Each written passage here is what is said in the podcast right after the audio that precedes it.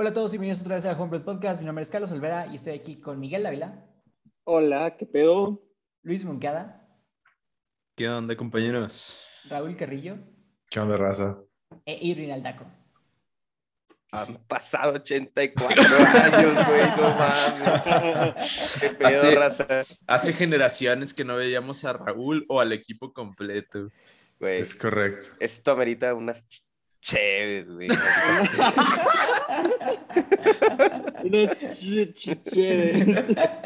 Güey, ¿sabes qué es lo más divertido? Como cambiamos el orden de episodios, el público va a estar así con que, güey, qué pedo, si en el pasado estaban todos juntos, porque fue el que grabamos. el de Ah, sa- sí, sí. Es, el- es es el de salud mental, ¿sabes? Ah, eso creen ellos. ah. Sucede. Es la magia del podcast. Es la magia del, del cine. Estamos, pero no estamos, güey. Eso sí. de First fácil. motherfuckers. y pues sí, raza, estamos cuando salió este episodio a como 3, 4 días de que sea Halloween y como queríamos ponernos en tema, el día de hoy les traemos el, el topic, el... ¿Cómo se dice? Tema. Tema. Pues sí, güey, pero no que decir el tema como El subject of. De... ¿Cómo, cómo le dirías a eso, Roger? La materia del sujeto. Ándale.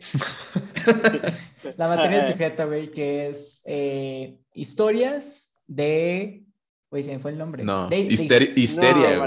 Historias de de- histeria. Historias Bueno, de sí. histeria colectiva. Historias de histeria. De colectiva. Exacto, el, el HHC. Entonces, eh, el día de hoy vamos a estar platicándoles de estas historias interesantes que sucedieron alrededor del mundo. Eh, pero para entrarnos un poquito más del tema, Monkey, ¿qué es una histeria colectiva? Sí, mira, es, es un tema muy, muy interesante. Eh, vamos a tocar en ejemplos muy entretenidos, hoy me parece, pero antes de eso quería tocar en la definición eh, precisa. Obviamente la estoy leyendo, yo no la inventé. Dice, la enfermedad psico... Ah. eh, perdón. Ah, Monkey. La, la enfermedad Ok, con tus propias palabras, Monkey. O sea, para No, ahorita, ahorita se las doy en términos layman, o sea, Eh, no, para espérate, banda. Monkey, espérate. Pero, pero, Primero pero la definición. Dice, la enfermedad psicógena masiva, o MPI por sus siglas en inglés, es popularmente conocida como histeria masiva o histeria colectiva. Es la rápida propagación de signos y síntomas de enfermedad que afectan a los miembros, miembros perdón, de un grupo cohesivo y es originada por una alteración del sistema nervioso que involucra excitación, pérdida o alteración de las funciones y por la cual las quejas físicas eh, que se exhiben inconscientemente no tienen una etiología orgánica correspondiente. Esto significa que la propagación de los síntomas de la enfermedad eh, no, no se debe a un agente infeccioso como un virus o una bacteria, este, y por lo tanto no hay un grado coherente de contagio, como en la pandemia ahorita que el COVID y todo esto, pues no hay un grado numeral de contagio, ¿no? Este, eh, el MPI se distingue de otros tipos de delirios colectivos al involucrar síntomas físicos. Este fenómeno es psicosomático en el sentido de que la lesión física eh, se le considera que tiene un origen psicológico o mental, en este caso. Entonces, esa es la, la definición textual. Es decir, en, en términos para la banda, pues la, la gente se, se aloca. Y eso Ah, presenta... Ah, güey. Ah, La definición no. de Monkey parafraseada, güey. Esa paráfrasis, no, te la estás dañando. Te sacaste un 10 de 100, güey. 33. La edad de Cristo. Este, igual, digo, si investigan, obviamente hay unas ciertas características que tiene que cumplir el, el evento para que sea considerado histeria colectiva. Este, no, los no los traje hoy. También hay ciertos síntomas que se presentan en la enfermedad que son característicos. Piensen si se te cruza una infección este, con un ataque de pánico. O sea, síntomas como Ah, estás bien pelas, ¿no? Ahí. eh, ataques epilépticos, dolor de cabeza, náusea, vómito, convulsiones, eh, delirios, eh, cuando ves cosas que no están ahí, o sea, como que todo se te dispara y, y un chorro de síntomas así como que se te cruzan. Entonces sí está Güey, medio... pero ¿cómo explicas que le pase eso al mismo tiempo a mucha gente? Sí, ese, es- ese es el detalle, ¿no? Entonces yo creo que el tratando de los ejemplos de ahorita, vamos a ver como que por qué se van dando estos eventos a lo largo de la historia. Oiga, no sé Sí. si les pasó, pero investigando, güey, hay cada caso que literalmente dije, güey, tengo que elegir los dos más divertidos porque no mames con esto. Sí, sí. Hay, hay unos muy hay un divert- chingo. hay unos muy cómicos, pero hay unos muy trágicos también. Hay trágicos. ¿Sabes? Cuando estaba viendo los casos dije que esto se parece como las historias que nosotros tenemos hoy en día de a Florida man did this. Es como que en, los de esa época, güey. Hombre de Florida hace X, ¿no? Ujú. Yo les iba a comentar un pequeño brevario cultural. Eh, las famosas teorías de Freud vienen justamente de su estudio de la histeria, by the way. Ujú. Y pues lo raro es que, pues sí, como tú decías, Monkey, eh, llegaban los pacientes y tenían, no sé, vómito. Y luego les hacía el psicoanálisis y pues daba la casualidad que, pues, no sé, algo que tenga que ver con la panza y el sexo. Apenas iba, apenas iba a decir eso, güey. No sé, güey, no. que, ¿Acaso tendrá algo que ver con sexo? Su marido les hacía, no sé, Sí sabes, Güey, decir. sí sabes, o Sí algo sabe, así. pero no quiere decir. Algo que tenga que ver sexual y el estómago, no sé, tragar semen o algo así, güey. ¿Sí ¿Me Nah. explico? Ah, No o mucho, sea, pero está bien. No sé, güey, no sé. El punto es que cuando lo descubrían y decían, ah, no mames, tengo ganas de tragar semen, decían, sí, es correcto. Y se les quitaba La histeria. el vómito, güey. Ah, el Pero- vómito. Sí, sí, sí, la histeria. Ah, y vale. así era como Freud los curaba a la gente. Y pues se supone que esa es la base de su teoría hasta el día de hoy. Cuando la gente reconoce esos placeres inconscientes o reprimidos, el síntoma desaparece porque se expresa físicamente. Fíjate Pero que bueno. a lo mejor es una, una teoría, ¿no? A- a- cier- ciertos aspectos de represión este, social o sexual sí se presentan en algunos de los ejemplos que al menos yo traje. Entonces puede ser. No, o sea, pues no nada más es una teoría, es, digamos, la base del psicoanálisis. Ok. De seguro la han ido refinando, pero, pero es una realidad científica, digamos. O sea, es- mucha gente sí se curó así. Sí, sí. Es lo curioso. Pensando que quería comer semen. No, eso sí no sé si es, eso no sé si es factual. No lo tomes de facto, güey. No No tengo lo cites textual, güey. No tengo ahorita los casos, los casos correctos, Clínicos, no los güey. puedo recordar, güey. Pero eh, la idea es que había una relación entre el síntoma y algún deseo reprimido. Ok. Cuando la gente lo reconocía, se quitaba el síntoma. Ah, ok, ya, ya, ya te caché la idea. Y po- Ok. por, ejemplo, se les paralizaba la pierna y era porque tenían miedo de, de estar en público, pero lo que estaban reprimiendo era que, no sé, les gustaba las viejitas o no sé, güey, o sea, cualquier pendejada, güey, que se te ocurra, pues. Idea. les tranquilizaba la apatía. Ajá, ajá. Oye, te aseguro que el libro favorito de Freud era el de este, el cuento griego, ¿Obama? güey. No, güey. No, Obama, ¿por qué Obama, güey? Obama no estaba vivo cuando vivo.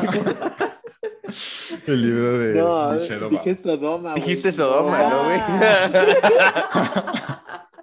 Oye, tengo que leer el de Obama, güey, entonces. 120 A ver, a ver, a ver. Vamos a empezar por el principio. güey. Miren, le- les, les quería contar un caso muy interesante. Este, más o menos es una historia lineal la que voy a contar, pero el, el- el primer caso que tengo se llama Las posesiones de Loudun o las endemoniadas de Loudun. Es que era un notorio juicio de brujería que tuvo lugar en Loudun, un reino francés, en 1634. Reino muy, muy lejano. Sí. Este, resulta que un convento de monjas ursulinas, se darán cuenta que muchos de estos casos a lo largo de la historia se dan en conventos. Este, eh, ¿A todos? dijeron, Les faltaba ahí el... eh, no, no, no todos, pero varios. O sea, es como muy, muy casualmente se dan ahí. Este, dijeron que habían sido visitadas y poseídas por demonios. Este, el confesor que se llamaba el padre Miñón y otro padre que no recuerdo, trataron de realizar exorcismos sin mucho éxito y luego fueron encarceladas en sus habitaciones o celdas, no, no estoy muy seguro ahí. Este, y tras una investigación de la Iglesia Católica, un sacerdote local llamado Urbain Grandier fue acusado de convocar a los espíritus malignos y finalmente fue declarado culpable de los delitos de brujería, torturado y quemado en la hoguera. Ahora, aquí cabe recalcar, dato importante, el padre Urbain Grandier era muy licencioso, o sea, era de, de andar mucho con las morras, se metía con todas, con la hija del fiscal del rey y muchas otras mujeres de ahí de familias poderosas. Y también tenía muchos pleitos o enemistades con mucha gente poderosa, por ejemplo, el obispo, que era su jefe, eh, los agentes del cardenal eh, Rochelier, que también era gente muy importante. O sea, con las mujeres se metía y con los vatos se empleitaba. Entonces, se dice que como tenía muchos enemigos, pues le montaron ahí, le pusieron un 4 y se lo echaron. Pero pues bueno, este... Y dice... Ni pues, pedo, te tocó el 4. sí. Ponte en cuatro. pero- Ah, porque a, a todo esto, a todo esto el padre En Miñón, el padre Miñón, que era el como la cabeza ahí del caso, tenía un pleito muy fuerte con él, entonces, eh, pues eso, ajá. Entonces, como que se dice que coercionó a las monjas para que lo acusaran a él específicamente y lo pudieran matar, ¿no? Pero bueno, el caso tiene aspectos similares a otros juicios por brujería que ocurrieron en toda Europa occidental en el siglo XVII, como las posesiones de Aix-en-Provence en Francia en 1611 o las brujas de Pendle en Inglaterra en 1612. Y después es- esta histeria de brujas se pasó al Nuevo Mundo alrededor de 1690. Ahora, para esto yo les recomendaría, voy a ir dando recomendaciones periódicamente.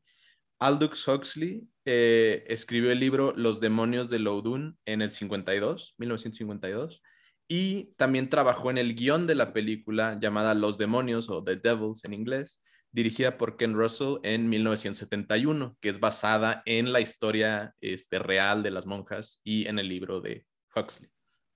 Oh. Me recuerda eso la película de Satanic Pandemonium. Me recordó mucho a ¿Cómo Satánico Pandemonium, las exorcistas, sí, sí, sí, precisamente. Sí, bueno. porque de hecho, de hecho se dice que durante los exorcismos Gran las final, monjas sí. eh, realizaron actos eh, sexuales grotescos y se le ofrecían a los, a los exorcistas y se desnudaban y así, o sea, como que era muy, había mucha como ahí asunto, Pues es lo que te digo, ahí está Igual. Freud. Se paralizaron porque les faltaba sí, sí. Pues, amor o ahí un, un outlet de su, de Por su ahí. energía sexual pues, se paralizaron hasta que lo sacaron. Igual, igual Pero, por eso Too, too late. hay tantas historias de monjas, güey, como decía Monkey. Pues sí, Oh. igual y sí. Digo, sobre todo, so- digo, me estoy refiriendo más en estas épocas como viejitas, ¿no? Donde tecnología, digo, la neta no sé cómo estén los conventos ahorita de modernos, pero me imagino que ya tienes una posibilidad de hacer más actividades que simplemente estar encerrada todo el día. Sí, 365 justa- Sí. días del año. justamente uno, uno de los aspectos eh, cruciales de la histeria colectiva es que se da en lugares eh, aislados o recluidos. Es que, decir, que no tienen contacto con el mundo afuera de sus muros o afuera de su sección. Entonces eso es un componente muy importante de, de eso. ¿Considerarían, perdón, que hubo un caso de histeria colectiva en estos dos años de pandemia? Mm, Como el de, sí, no sé- rollo de papel. Sí, Ah, no. de lo que- estaba pensando en ese, güey. Estaba pensando justo en el rollo de papel. Creo que la histeria, o sea, No- no podría sé si- tener un aspecto más moderno hoy en día con las redes sociales. Definitivamente, en lugar de una enfermedad. Ahí, ahí lo estás utilizando como un, como un pánico, ¿no? Ahí la- Pánico Sí. colectivo. como un estrés Sí, un, un- colectivo, un- un pánico, un pánico colectivo. colectivo por la percibida futura escasez de recursos, a lo mejor, ¿no? Ok, ok. Puede Ok, ser. sí. No, pero igual y también, Pero por también el jala, estrés ¿no? y la gente, no sé, a lo mejor es- les pasaba algo. se- no, no sé, se quedaban Pues sin puede ser algo. respirar o algo así. o- no sé si haya pasado. Como, Como placebo o algo así. Pues eh, en cierto modo puede ser a lo mejor si la gente se empieza a asustar de que cualquier dolencia física sea Ah, COVID. sí, sí, y a lo mejor es, a lo mejor es lo que sea, que a lo mejor es pánico, a lo mejor es gripa, a lo mejor es ansiedad, güey, y tú ya estás pensando que es COVID, COVID, COVID, ¿sabes? A lo mejor sí puede ser, Eso sí, güey. Eso sí. de cierto modo. Muy bien. Estornudas y tú de que, ah, ya valió verga. Sí, güey. Que, ah, Te levantas un poquito resfriado y dices, güey, Aquí no quedé, mames, Aquí quedé, aquí, ya ya. no, ya no huelo. Ya no vuelvo. Literal, güey. Verga, güey. Oigan, ¿escucharon la historia de la epidemia de las monjas mordedoras? Sí, sí la leí, güey. Hablando de monjitas. Güey, que- O- pandemonium. holo- holocausto Satánico caníbal. animal, güey. Sí, sí, sí, güey. Las, las Como que mordedoras, güey. Sí. Suena como una película así como la de Tiburón 3D o algo así. El ataque de las moscas Las mordedoras. monjas. Mira, güey, les Ay, cuento. Dios. Ahí va la historia de la epidemia de las monjas mordedoras. El estrés y los temores a largo plazo, como los que llevaron a las monjas mordedoras, no eran exclusivos de ese convento en particular o de Francia, sino que se aplicaban a toda la cristianidad de la época. Al otro lado del Rin, desde Francia, en Alemania, factores estresantes similares, similares llegaron a un brote de histeria masiva en el siglo XV.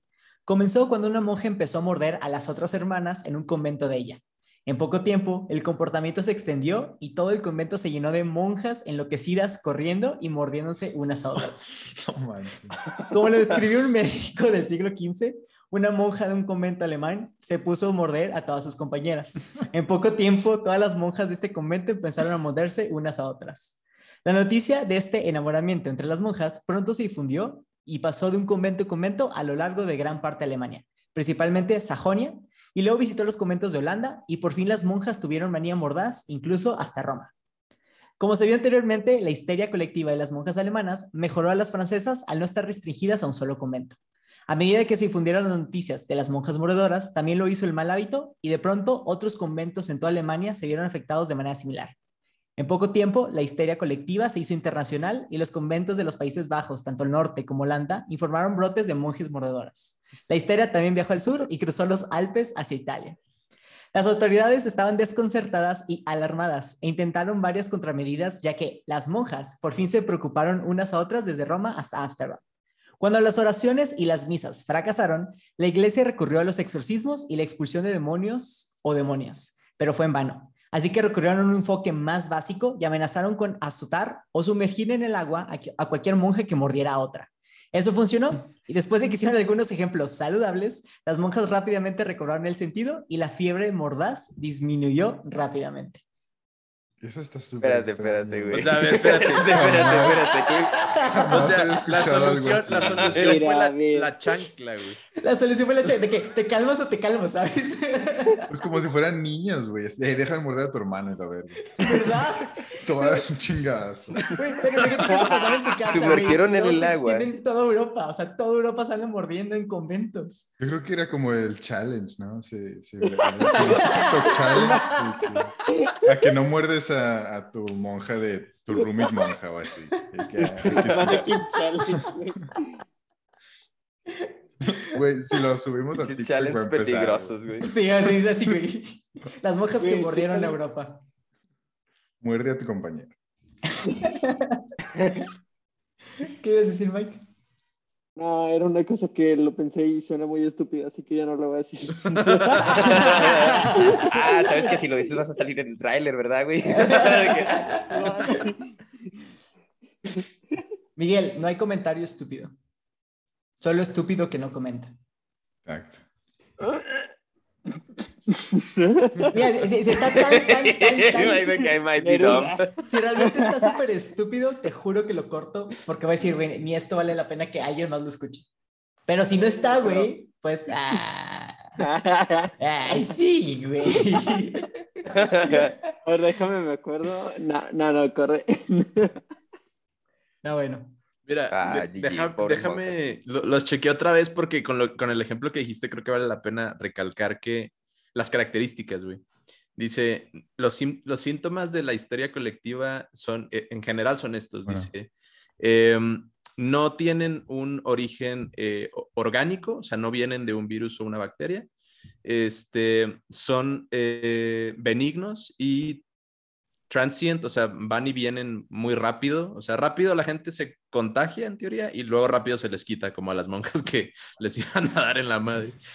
Este, hay una recuperación relativamente muy rápida, ocurre en un grupo segregado, es en presencia de ansiedad extraordinaria, es como una crisis de ansiedad. Este, y los síntomas se propagan a través de la vista, el sonido o la comunicación oral, es decir, por imitación de, otras personas. y usualmente se contagian eh, primero las personas de mayor edad, o sea, como que personas más adultas de tercera edad o así, y luego se va pasando hasta que llega a los niños. Y hay una preponderancia de eh, eh, pre- participantes femeninos, como que le da más a las mujeres. Eso dice aquí, no, no sé si sea, Y te van a cancelar, güey.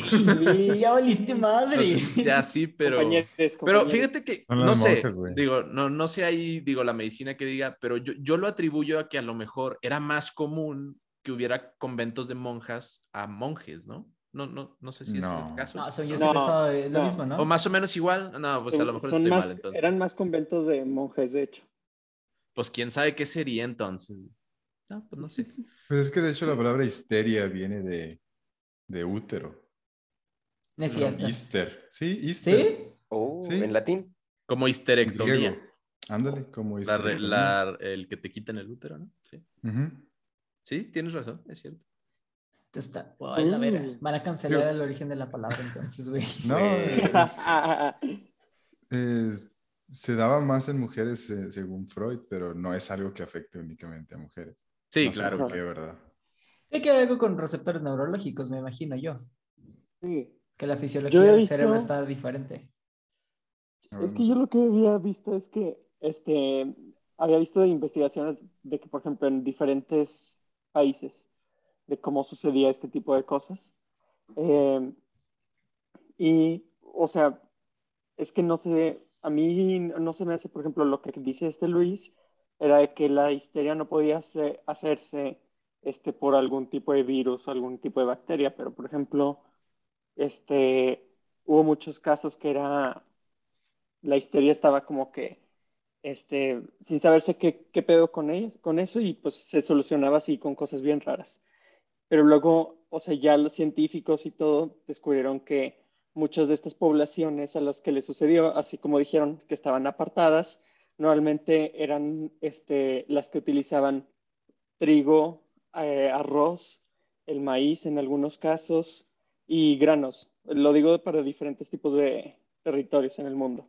Pero, por ejemplo, los casos tanto de Salem como los de las monjas, etcétera, en Europa, mucho estaba relacionado a un hongo que se generaba en el trigo, que era el tricut, Mm. ah, trítico, no, no me acuerdo. Pero es, por ejemplo, por- como la mejor manera que se los puedo explicar de este hongo era, por ejemplo, este, eh, la comida esta que comemos nosotros los mexicanos, este, huitlacoche. El huitlacoche. El huitlacoche. es como el huitlacoche, por ejemplo, en el trigo. Y también honguitos. la variante en Asia era una, uno parecido en, en los granos. Entonces, las personas o lugares rurales que este, cosechaban tanto para, no sé, los reyes o para otras personas, seleccionaban los mejores granos y los peores granos se los quedaban ellos para comer. Entre esos estaban, pues no desperdiciaban, entonces veían eso negro decían de que, ah, está prietito, no sé.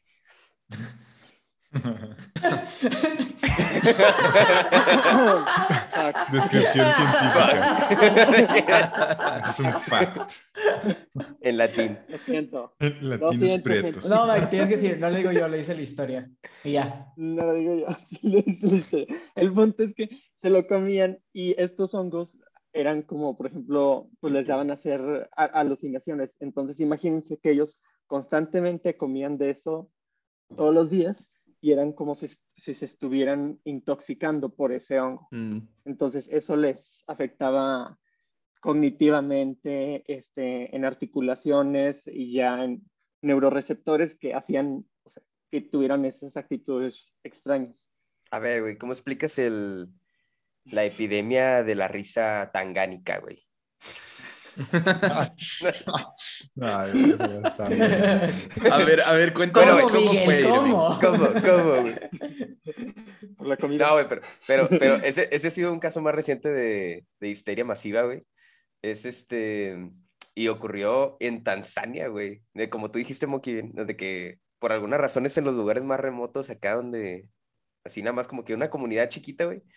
Pero al parecer, este, ocurrió en una aldea que se llama Kashasha, eh, en Tanzania, y que este, se caracterizó porque la raza tenía episodios de risa y llanto por meses, que les duraban No meses, güey. Entonces dicen que, que comenzó en una escuela. Ah, y también ahí, ahí también hay otra cosa como que muy cliché, ¿no? De estos pedos. Todo empieza como que por religión, o bueno, no sé qué pedo. O sea, esto también empezó en una escuela misionera, güey, de Mm. niñas en Cachacha. Entonces, Ah, la escuela era, era de, de niñas. sí. Oh. Era tipo religiosa, ¿no? ¿A lo que estabas Mode- diciendo? Sí. Ok. Como Sí. de monjas. De una, Como de una- monjas. un internado de Son un monjas, güey. Más bien, un internado de monjas, güey. Sí. Güey, las, las monjas mordedoras que se cagan de risa. y. No, güey. Que se cagan y ríen. bueno, güey, eso no, eso no lo explican aquí, pero déjame ver así. Bueno, dice que, dice que empezó con tres chavas y se expandió, se expandió por toda la escuela, llegando a afectar a 95 de las 159 alumnas, güey, entre 12 y 18 años. Este, decían que la duración de la, de la epidemia, güey, podía ser de horas, en algunos casos, hasta semanas, güey. Eh, dicen que los docentes por alguna razón no se vieron afectados, o sea, nada más fueron las propias, las puras alumnas. Pero el caso estuvo tan cabrón que tuvieron que cerrar la escuela y llegaron a que, pues ya, las niñas se fueron a su casa. Pero luego, alrededor del pueblo, como que, no sé, güey, como si fuera una infección, o sea, haz de cuenta que se empezó- otra gente empezó de que a darles ataques de risa, güey. Y así hasta que, hasta que llegó a México, güey, y luego afectó a Miguel. Y cada vez que se ríe. Todas tenían una Nice glándula timo. Una gran glándula. Y eso, eso, eso dio el origen a una de las risas más icónicas de este show. De, de todos los tiempos. Desde Tanzania para el mundo. tiempos, güey. Sí, güey, pero pues, científicamente no se explican por qué, güey, pero pues mucha gente, oh, güey, es la enfermedad, es la epidemia del Joker, güey. Mm, Sí, Tienes sí, razón, güey. Oye, ¿no dice Bueno. cómo se los quitaron? No. O sea, de repente. Todavía están riendo. Se cuenta que todavía están riendo hasta la fecha. Cuenta la leyenda. Cuenta la leyenda que si llegas a Kashasha, la gente te saluda y se ríe, güey. De que, ah. Está bien creepy, güey. sí, está bien creepy. Imagínese, sería como el Joker a la mil potencia. Está horrible. Pues sí. Oye, güey, pero ¿sabes lo que se me estaba ocurriendo? Es como cuando están contando historias de terror, que como que se empieza un espíritu así como que de miedo. Entonces la Sí. gente se empieza a sugestionar. Es de que, Sí, ah, pues voltean también. o te empieza a dar así miedito. Entonces yo me imagino que en aquel entonces pues no había mucho que hacer.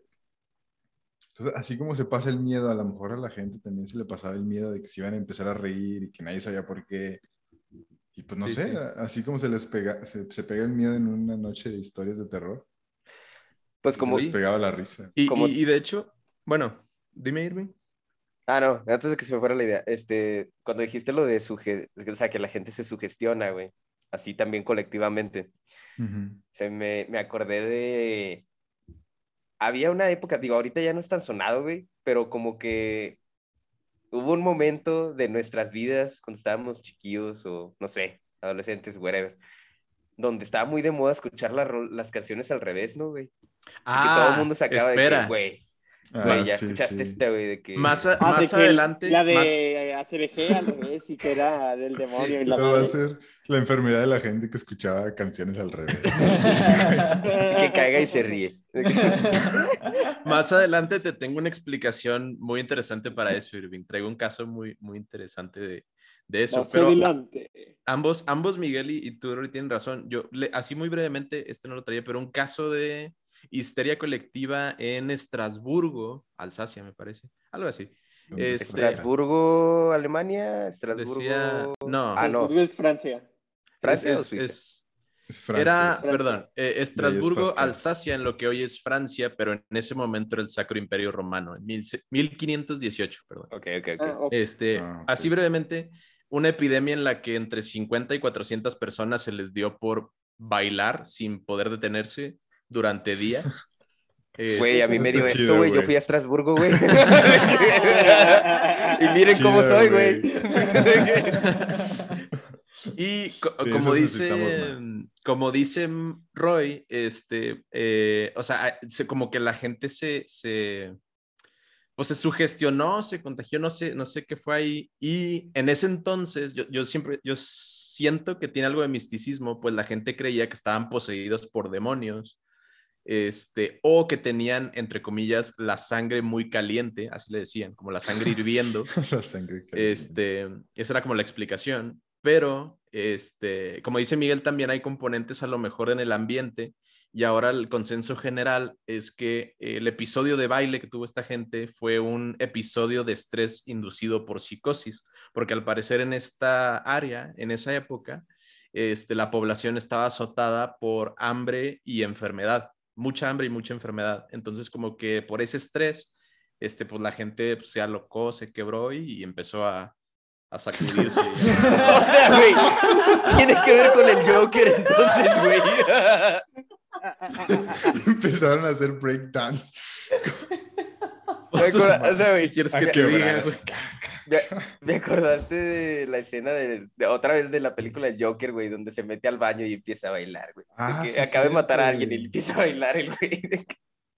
Tienes razón. Digo, no sé qué tan verídico sea, pero dice que todo inició con una mujer que empezó a bailar y luego un grupo pequeño de mujeres que le siguieron y luego ya fue como algo ya generalizado. Entonces, Es que, güey, si estás hacia el borde del estrés, o sea, pero estás así de que estrés constante por meses, no ves la salida, no tienes nada que hacer, güey, nada por qué vivir, la verga.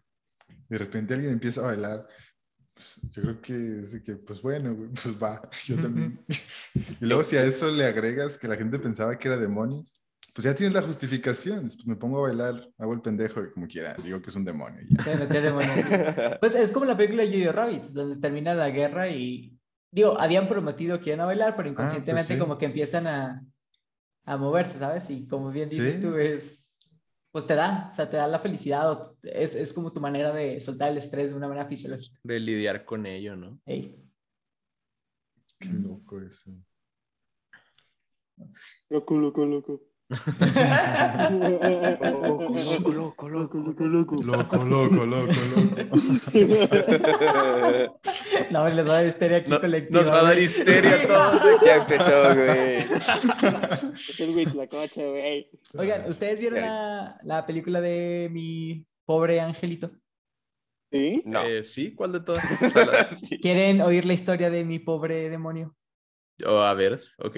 Ah, cabrón, ¿cómo que mi Pobre pobre demonio? demonio. Ah, pues le puse nombre a la historia, güey, para que tuviera algo así de emoción. Ah, Origin- noche. Original by Carlos. Orilla, sí, sí. Ahí les va. El, el nombre está en francés, entonces ahí perdón si, si la cago. Antoniette Bourou. Ay, güey. Bourou, Bu- ay, güey. Buñuelo, le voy a decir Anto- Antoniette Buñuelo, güey. Una piadosa, pero mentalmente inestable francesa del siglo XVII. ¿Qué onda con Francia, güey? ¿Verdad, güey? Sí, güey. Francia anda bien histérico colectivo, güey. Ahí te va otra vez. Es un tipo, una escuela religiosa para niños. Lo- Oh. Fundó un internado para niñas en Lille, Francia. Un día de 1639, al entrar en el aula, la señora Buñuelo imaginó que veía un enjambre de angelitos negros volando alrededor de las cabezas de las colegialas. Asustada, les dijo a los niños que tuvieran cuidado con el diablo, cuyos pequeños diablillos negros zumbaban a su alrededor. La directora de la escuela desarrolló una obsesión con los pequeños diablillos negros que revoloteaban alrededor de las cabezas de los pupilos y seguía advirtiendo a los alumnos a diario que tuvieran mucho cuidado con el diablo. Pronto, los niños, impresionables, llegaron a creer que de hecho había pequeños demonios negros volando a su alrededor, y en poco tiempo Satanás y la posesión satánica se convirtieron en el único tema de conversación en la escuela. Una de las niñas escapó, demasiado asustada para permanecer en una escuela infestada de pequeños demonios negros que podría poseerla en cualquier momento. Cuando la trajeron de regreso, afirmó que no se había escapado, sino que se la había llevado el diablo y que era una bruja y que lo había sido desde los siete años. Al escuchar eso, otras 50 colegialas comenzaron a tener ataques y cuando volvieron en sí, se unieron a un yo también y afirmaron ser brujas, eh, o sea que también habían sido poseídas por el diablo. En su clamor por confesar, los niños compitieron para superarse unos a otros con los detalles de sus supuestas hazañas oscuras y funestas. Algunos afirmaron montar en escobas, solo para ser superados por otros que afirmaban tener la capacidad de atravesar los ojos de las cerraduras, para ser superados a su vez por aquellos que afirmaban darse un festín con la carne de los bebés o haber asistido al Dom Daniel o reunión de los demonios. Se inició una investigación formal y aunque algunos clérigos y ciudadanos de Lily se mostraron escépticos, la mayoría opinó que las confesiones de los niños eran válidas y que se debería dar ejemplo quemando a las 50 escolares en la hoguera como brujas. Sus vidas solo se salvaron después de que algunos clérigos, escépticos, horrorizados por lo que estaban a punto de suceder, insistieran en que los investigadores investigaran más profundamente. Momento en el que descubrieron lo que la directora de la escuela había hecho para llenar las cabezas de las niñas con pensamientos de posesión demoníaca. Los niñas fueron absueltas y la culpa recayó en la señora Buñuelo, quien apenas escapó del castigo después de que las autoridades, inseguras de su cordura y cansadas de todo el asunto, liquidaron y cerraron la investigación. Ey. Tan, tan. Ay, sí, total. Fíjate que en, en, ese sentido, yo creo que muchos de estos casos funcionan como una teoría de conspiración o como un creepypasta, güey. O sea, la gente va agarrando Sí. detallitos, simbología, algo que escuché por aquí, y van Sí. armando una historia cada vez más pendeja, güey. Que nunca, Pero no nunca, te rías, Moquilla. nunca aguanta ante una investigación o un escrutinio serio, güey, porque pues está llena de inconsistencias y pues, de pendejadas, güey. Pero como que en el momento, por, por, por lo mismo del misticismo y por esas cosas y la sugestión, sugestionabilidad de la gente, pues como que sí se la creen en ese momento, pero dices, o sea, ya pensándolo ya ahorita dices, no, güey. O sea, no, no hay manera. ¿Sabes a qué me recuerda esto? Digo, sobre todo esta historia de, de alguien que como que les vende una historia y todo el mundo se la cree. A la película esta bien mala, Roy, de M. Night Shyamalan, eh, La Aldea, The Village, Ah, Sí, sí, sí, sí, sí. donde toda la aldea, digo, para los que no la han visto, no conozcan en qué se trata, toda la aldea eh, está como en, en una tipo Amish, ¿cómo, cómo se dice? Estas comunidades menonitas. Menonita, ándale, menonita. Amish. Y el, el, pues el, no, es el mayor, el alcalde de, de esta comuni- pequeña comunidad les vende la idea de que no pueden salir hacia el bosque porque existen demonios. Resulta que los demonios, eh, ah, no, esto es spoiler. ¡Ojo, ¡Me detuve! Resulta que los demonios. spoiler en los siguientes cinco segundos. Resulta que los demonios resultan ser los adultos de la misma aldea que asustaban, aterrorizaban a la gente joven, ¿no? Y era como que este ciclo que se repetía. Entonces siento que es algo parecido, ¿no? Creas como que esta histeria y haces que alguien se la crea y puedes incluso manipular a, a las masas. Ujú. Ey. No, pues si te vas a esa, entonces puede ser también como Santa Claus. Que le dicen a los niños, si no te portas bien, no nada. Pero Bueno, eso es como- pero- Esa es creencia, ¿no? Vete a dormir. Es El como una morro de que, creencia. güey, historia colectiva. Ah, sí, es diferente. Oye, pero Santa Claus, güey. El villano más grande de todos. Ton, ton, ton. De que, ¿y alguien lo ha visto de casualidad? Nadie se ha no preguntado este si- podcast. Sí, Extraño Oye. Pero, pero es, sí. O sea, es que, es que realmente, o sea, sí, mucho tiene que ver también, no sé qué, qué onda con los bosques y todo eso, pero te, te voy a dar una que traigo que yo creo que es la más emblemática, güey. Este, los juicios de las brujas de Salem. De 1692 a 1693 duró pues, un poquito más de un año. Dice, en la Massachusetts colonial, las niñas Abigail Williams, Betty Paris, Ann Putnam Jr. y Elizabeth Hubbard comenzaron a tener ataques que fueron descritos por un ministro de la iglesia, obviamente, como más allá del poder de los ataques epilépticos o enfermedades naturales. Y estos hechos resultaron directamente en los juicios por brujería de Salem, una serie de audiencias que resultaron en la ejecución de 20 ciudadanos y la muerte de otros 5 que se rehusaron a confesar. Este, en Salem, Massachusetts, actualmente Danvers, Massachusetts, y los pueblos cercanos que fueron acusados de practicar brujería. Ahora, aquí cabe recalcar unos datos muy importantes. De las cuatro niñas que mencioné, las primeras tres tenían más o menos 10, 11 y 12 años respectivamente, y la más grande era Elizabeth Hubbard, que tenía 17.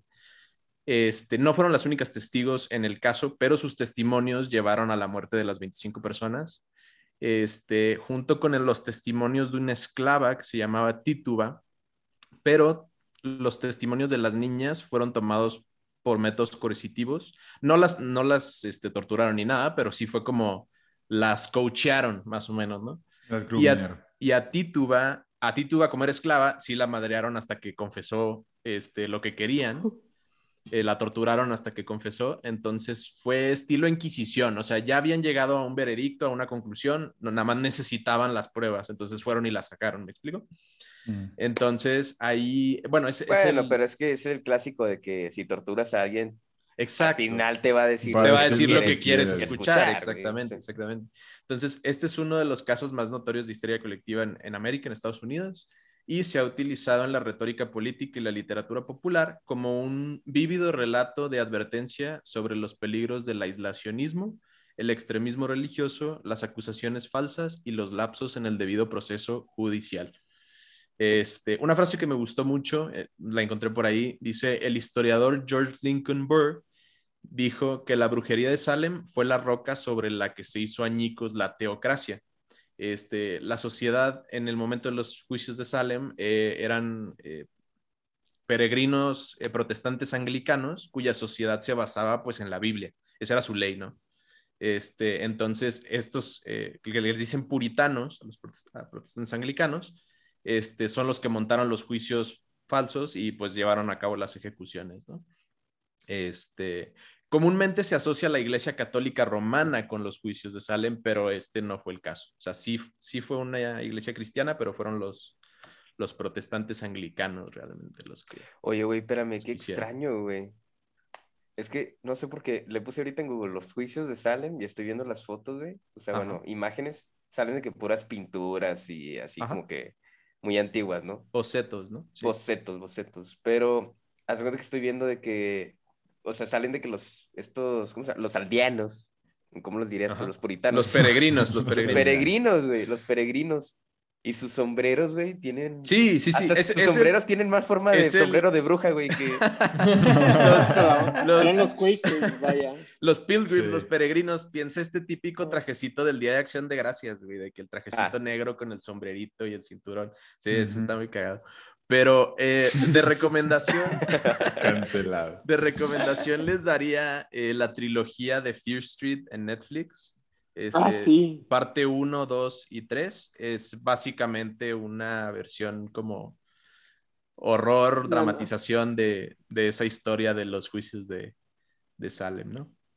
Oye. Este, ¿Qué pasó? Ahorita que estabas diciendo, pues toda la historia, digo, ya, ya se conocía, ¿no? La historia de las brujas de Salem, y ya nos Ajá. diste una definición de lo que es la histeria colectiva. Ahora, yo tengo una, una pregunta para ustedes. Ahorita, sobre todo en países como Estados Unidos, saben que el tema del racismo está súper fuerte, y yo traigo a la mesa la idea de que tal vez existe una incluso histeria colectiva con cierto tipo de, de, de razas, ¿no? O sea, sabes que, eh, pues tú sabes, con los musulmanes, con la gente negra, con incluso la gente asiática ahorita que, que llegó la pandemia, hubo mucho tema de como que la gente reaccionaba de manera negativa con estos, ¿no? Y era colectivo. Ahora, no sé cómo se diferenciaría ser persona racista a que incluso gente que tal vez no era full on racista o así, el hecho de que, otra vez, ponete lo de la pandemia, que sepas que el virus viene de Asia, veas a alguien de allá y te dé como que uno ahí, déjame, me alejo de ahí, ¿no? Creo que es como el peer pressure, ¿no? Pues básicamente lo que yo siento que es la histeria colectiva. O sea, Sí, digo, todas las sí, historias sí. que hemos escuchado es se contagia, o sea, hay- el mundo lo está haciendo, entonces si yo no lo hago, por ejemplo, en el caso de los niños que yo conté, eran básicamente que, que querían verse cool, o sea, era un niño que decía, no, güey, a mí me poseyó más fuerte, ¿no? Este, entonces no sé. Mira, luego ya los iban a Eso- quemar a todos. De que, güey, that's rad. un, un este súper breve interludio cultural. Este, la, la, eh, la histeria colectiva, una de sus características es que eh, está fundada en los miedos de la gente, Ujú. en, en su definición, ¿no? Eh, aquí la- lo, lo interesante pues, es que el miedo puede ser fundado o infundado, es decir, real o ficticio. Eh, en este caso vale la pena considerar de dónde vienen nuestros miedos sociales. En cuanto a Estados Unidos, yo, yo lo he investigado mucho, este, esto que dices tú. eh, por- yo te pondría ejemplo, dos, dos ejemplos. El primero es Reefer Madness, es una película Mm. eh, estadounidense, es en español eh, La locura de la marihuana o Digan a sus niños o La locura canábica. Eh, la locura canábica, eh, la película, es una película propagandística eh, por, aquí lo estoy leyendo, Luis Gasnier, que nada más quería ver quién la había hecho. Este, la sacaron en los 30, básicamente para satanizar la mano de obra mexicana que emigraba a Estados Unidos para trabajar, de manera que la población estadounidense blanca los tomara por violadores y asesinos, como dijo Donald Trump hace no mucho. Entonces no ha cambiado mucho eso. Pero, pero era precisamente para satanizar este segmento de la población. Ahora no sería la primera vez que ocurre. También otra película que no me acuerdo exactamente en qué año salió, pero no fue hace tanto, que se llama El nacimiento de una nación, The Birth of a Nation. Es una película igual propagandística del Ku Klux Klan, que de hecho fue puesta en la Casa Blanca por un presidente, imagínate eso, este, eh, para satanizar a la población afroamericana, específicamente al hombre afroamericano, para reforzar los estereotipos del mandingo, del, del eh, potro sexual, que son eh, estereotipos del hombre negro, este, para también pintarlo como un asesino y un violador y un, un ser menos que humano. Y entonces estas películas propagandísticas permean en la sociedad en general, entre otras cosas, muchísimas cosas, ¿verdad? Este, y se crean estos miedos sociales generalizados y luego por eso tienes esa percepción, ¿no? De, de estos segmentos poblacionales, precisamente. Entonces ahí, por si las quieren ver. Yo tengo mucha curiosidad, nunca, las, nunca me daba el tiempo de verlas, ninguna de las dos, pero para mí que me interesa la sociología, este, tengo muchas ganas de verlas las dos. Birth of the Nation está buena, Yo sí la he visto. Lo, lo, que pasa con Birth of a Nation es que es muy famosa en cuanto a sus técnicas cinematográficas. Entonces es como un problem child, porque es definitivamente 100% racista, pero también cinematográficamente es como un, eh, un objeto histórico. Entonces, la raza no, no sabe bien qué hacer con ella. Pero sí está bueno. Como Shrek. No. No, no, no, no. no, Y yo creo que es como lo, lo, hablamos hace varios meses con, con, el tema de Disney, ¿no? De que hay varias propiedades que hicieron hace tiempo que tenían como tonos muy, muy racistas. Y lo que Disney optó por hacer es, en lugar de eliminar las escenas, puso un mensaje, ¿no? Que era como que parte de su tiempo y que algunas, como que sí, situaciones nomás no encajaban. Pero, pues, o sea, que lo, que lo tomaras como eso, que es una película producto de su tiempo. Pues yo, para decirles de. El caso que yo encontré de histeria colectiva no se va lejos de lo que ustedes dijeron, es igual. Un convento en Francia, pero esta vez. Ah, güey, ya. Ya lo dijimos. ya lo dijimos. Esa ya la contamos, güey. Las que muerden. Las, que, se ríen, güey. Las que se ríen, las que bailan, güey. La de los demonios, ¿sabe cuál? Las que hacen pipí. No, no. Y se comportaban como gatos, güey. No, no, ya estás. Güey, pues los furries. Sí, lo que te decía. Histeria colectiva. Roy, Roy, te lo, per... Perdón, te lo perdiste, Roy. El, el episodio que grabamos la semana antepasada, para los que nos están escuchando y para nosotros la semana pasada, Monkey, cuéntale súper rápido qué película viste. ¿Qué película vi, güey? La de mi. Güey, ¿qué película viste que nos recomendaste? Ah, ya me acordé, güey. Ah, la de My Little Pony, güey. Nueva generación, está súper buena. ya, sorry. Pero es que pensé en furros y luego, lo Monkey se me vino. Vas, Mike. Eh, yo, por ejemplo, decían. Chingado, ya se me olvidó que iba a decir otra vez. ¿Qué Las monjas que maullan. De las monjas que maullaban, sí, pero es literalmente lo mismo de que empezó una a maullar y hacía comportarse como che gato y luego igual fue como que intentaron curarlas y, la única solución que encontraron fue que los policías los, las iban a azotar si no se callaban. Y así. Qué raro, güey, que si jala eso, ¿eh? Pero lo que yo iba a decir, ¿se acuerdan que yo dije que no, es un pensamiento medio estúpido, pero ahorita que lo digo, pues podría ser, no sé, ¿qué tal? Eh, Verga, güey, me así el PTSD, bien cabrón, con la alarma de Roy. De que despierta. Yo quiero sacar el, el pollo. el pollo. Despierta, Carlos Díaz Lunes. Sacar el pollo del arma. bueno, pero ¿cuál es el pensamiento, Mike? Ah, el, el punto es que ¿qué tal si al igual que nosotros, que, o sea, que lo que dijeron de los challenges, etcétera, podría Suena muy loco, pero el punto es que en ese entonces, tal vez nada más para hacer una pinche broma o divertirse, se pusieron de acuerdo y dijeron, vamos a hacerle así de que de pinches este, este, gatas aulladoras y vamos así de que pues, durar un chingo y de la nada así hasta que, a ver qué tanto dura, güey. Y las monjitas de que sí, a huevo, vamos a hacer eso. Imagínense que pudieran haber hecho eso nada más simplemente por pasarse un buen tiempo o Unas, algo. unas, unas Y en, monjitas y en la ahí, historia nada lo ponen de que no, es que fue por algo psicólogo y que la madre. Que se hayan puesto de acuerdo, imagínate. Ser, no, Mike, que que- creo que vas por un buen camino. ¿Se acuerdan que esta, esta vez en casa de Mike estuvimos hablando de lo que significa ser adulto y en qué momento como que te conviertes y en qué momento dejas de hacer cosas como de niño o así?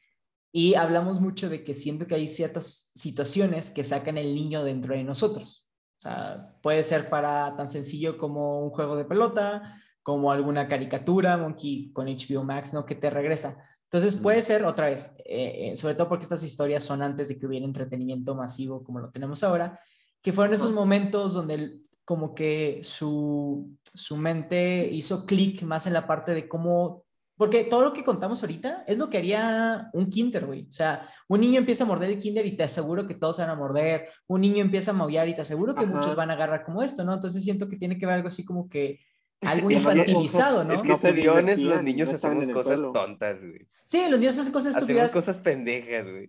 pero te digo, Es que me está acordando ahorita de que, como cuando estabas bien morro y te llevaban de que al Soriana o así, güey. Y veías de que, como la sección donde tenían de que la, o sea, bueno, ahí donde estaban las verduras, pero que estaban los cereales, güey. Y había siempre una, una, una madre así de que, llena de frijol, güey. Como si fuera una caja o una pendejada, güey. Y tu cerebro te Sí. decía, mete todo tu brazo, güey, allá adentro, güey. Güey, Tú, tú, tú Extraño silencio, esos- no Métele todo el brazo. extraño esos momentos, güey. O que veías los costales, güey, así de que de la comida de mascotas, güey. Y tú de que, güey, pégale, güey. Venga, pégale, güey, bien fuerte, güey. Y te estaba... Güey, hacemos cosas güey. pendejas, güey. Pues, puedes hacer, güey. mira, te puedo decir esto, no sé si les tocó hacer servicio social con niños, para mí en la prepa eh, y, y en la carrera eran los tipos que elegía porque pues me gusta tratar con, con gente pequeña. Eh, y había varias clases que hacíamos como de juego, güey. Pero ¿saben lo sencillo que es volver loco a un grupo de niños? O sea, les puedes decir cualquier tontería y, güey, lo tienes en tu control, ¿sabes? O sea, o sea, está impresionante lo, lo fácil que los puedes desinhibir y hacer que Porque hagan lo que muy- tú quieras. Lo que son muy quieras. sugestionables, ¿Cómo güey. Son muy just-? Ajá, exactamente. Pero, pero quiero, Sí. quiero, quiero expandir ¿De qué eso. edad? Antes de que continúes. Lo máximo que di fueron de hasta 12 años. Yo diría que antes de la adolescencia, porque Ah, incluso en la adolescencia es cuando ya entra la rebeldía. Sí, la es como rebeldía es donde que- ya entra, Donde te sea, empieza a cuestionar y, Exactamente. y dices que "Eh, ya no, no me. No te pases de verga. Es- Venga, o sea, tú llegas a cualquier clase, bueno, no ahorita, güey, pero llegas a cualquier clase, güey. Tú como que fuiste maestro, Rey.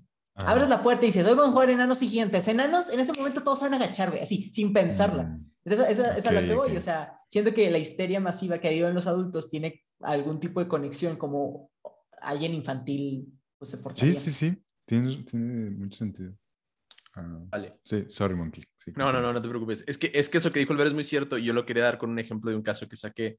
Este, es, es muy extenso, pero me te los voy a dar así tranquilillo. Eh, tiene que ver con el pánico moral Una hora después. y por extensión el pánico satánico. Perdón, aquí, está muy extenso y se los voy a dar así. El chorizo, la longaniza. Eh, textual, el, el pánico moral es una reacción de un grupo de personas basada en la percepción falsa o exagerada de algún comportamiento cultural o grupal, frecuentemente de un grupo minoritario o subcultura que se considera peligrosamente desviado o como una amenaza para la sociedad en general. Este, pensemos cuando nos decían de, o le decían a, los niños de que Pokémon es del diablo o, o Yu-Gi-Oh es del diablo o cosas así, ¿no? Ese tipo de, de cosas. A eso voy con el pánico satánico. Este, esto ocurrió principalmente en los 80s y los 90s, fueron casi 20 años en total, este, con cargos contra proveedores de guarderías de niños. Este, se decía que ocurrían varias formas de abuso infantil y hasta abuso ritual satánico. este, se hicieron los juicios y algunos empleados pasaron desde 5 hasta 20 años en prisión, pero luego se encontró que todos eran inocentes, güey, o sea que realmente nunca había pasado nada. Este, pero el, detalle fue que todos los testimonios de los niños y los adultos este, del abuso ritual satánico o ARS fueron obtenidos con métodos coercitivos este, y que realmente pues no, no había ocurrido nada porque no había evidencia física, número uno, y los testimonios pues no coincidían con nada, o sea, eran inconsistentes, los habían coacheado, como que tomaron cosas que habían escuchado o que los mismos entrevistadores les decían, este, y, y no, realmente ninguno de los niños había sufrido como que abuso como tal, ¿no? O, o, el porcentaje ha sido muy, muy pequeño de realmente lo que se creía que era como una epidemia. Este, entonces, eh, realmente digo, en general, aquí las claves son eh, los medios los sensacionalizaron, o sea, los medios tuvieron mucho la culpa. Este, las organizaciones eh, de la ley que entrevistaron a los niños, este, los, los oficiales, los psicólogos, todo esto también tuvieron mucho la culpa. Y, este, ¿cómo se dice? Las autoridades eclesiásticas también, este, las iglesias, particularmente la, la católica y la protestante otra vez, este, tuvieron mucha culpa también en dar muchos como pláticas, sermones y conferencias como que advirtiéndole a la gente de que esto estaba pasando cuando en realidad no era, no era cierto, ¿no? Entonces como que todo este episodio fue un gran episodio de histeria colectiva, de que la gente pensaba que había como que... ¿Se acuerdan del Pizzagate? Sí. Bueno, de que había un cabal mundial de, satanistas que raptaban niños y se los comían y los abusaban y, o sea, como que o sea, todo este show, que todavía hasta ahorita hay mucha gente que se lo cree como teoría conspirativa, este, pero fue muy, muy, muy fuerte en los 80s y 90s. ¿Creen que esto de la colectiva se va a ir eh, aumentando más entre más conectados estamos, entre más digitalización haya, o se va a disminuir? Disminuir. No, yo pienso que. Yo creo que se puede incrementar, güey. Sí, yo estoy con Mox. Es que lo que pasa es que. Las fake news y las teorías conspirativas y todo esto. Eh, o sea, estás en un grupo ahí en la hoguera, ¿no? Canciones de la hoguera. Alexa, play quema de brujas. No, no, no, pero, o sea, ¿qué es más fácil, güey?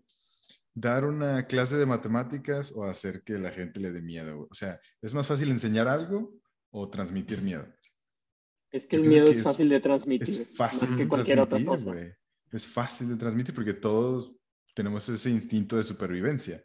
En cambio, y, pues el miedo es como de esos de la, ¿cómo se llama? No sé si ustedes saben, de la amígdala o como que son de esas reacciones del cerebro bien primitivas.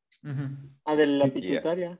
No sé, pero es como que de esa parte del cerebro que está como hasta mero atrás y, es el como cerebro viejo, según que sí, actúa de pedo. Ah, el reptiliano, ¿no? Así le dicen. Sí, algo así, güey. Y en cambio, el, el, razonamiento, el cálculo, la predicción, el entendimiento, pues está en la parte de adelante, güey. Lóbulo frontal. Entonces, la, el Internet, que no sabemos si es una herramienta o no, pero, pero el Internet, de aunque le da acceso a todo, o sea, le da acceso tanto al, al, entendimiento como al miedo, yo creo que el pedo es que el miedo se pasa más rápido sí. que, que, digamos, el, la lógica o la razón. Pues mi respuesta sería que si no encontramos una manera de regular, nos vamos a ir encontrando con más y más conspiraciones, más histerias.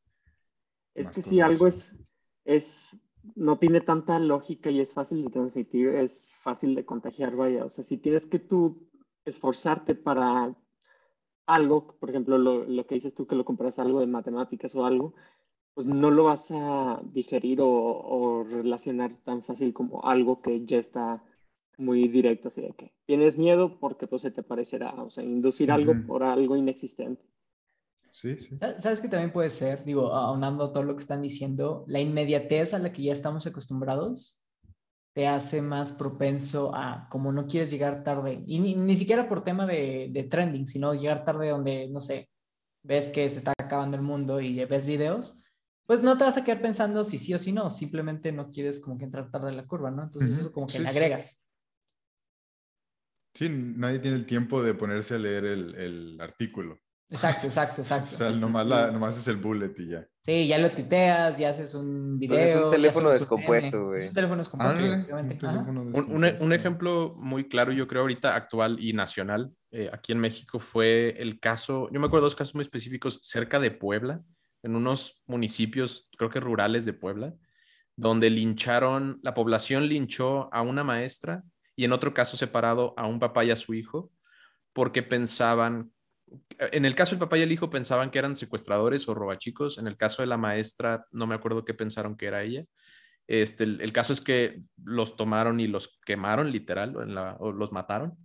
Este, y resulta que eran inocentes, o sea, eran personas que iban pasando por ahí, creo que al señor algo le había pasado a su camioneta, se detuvieron, la maestra no sé qué andaba haciendo ahí, este, y los mataron, así nomás, porque sí, porque pensaron que eran criminales o no sé.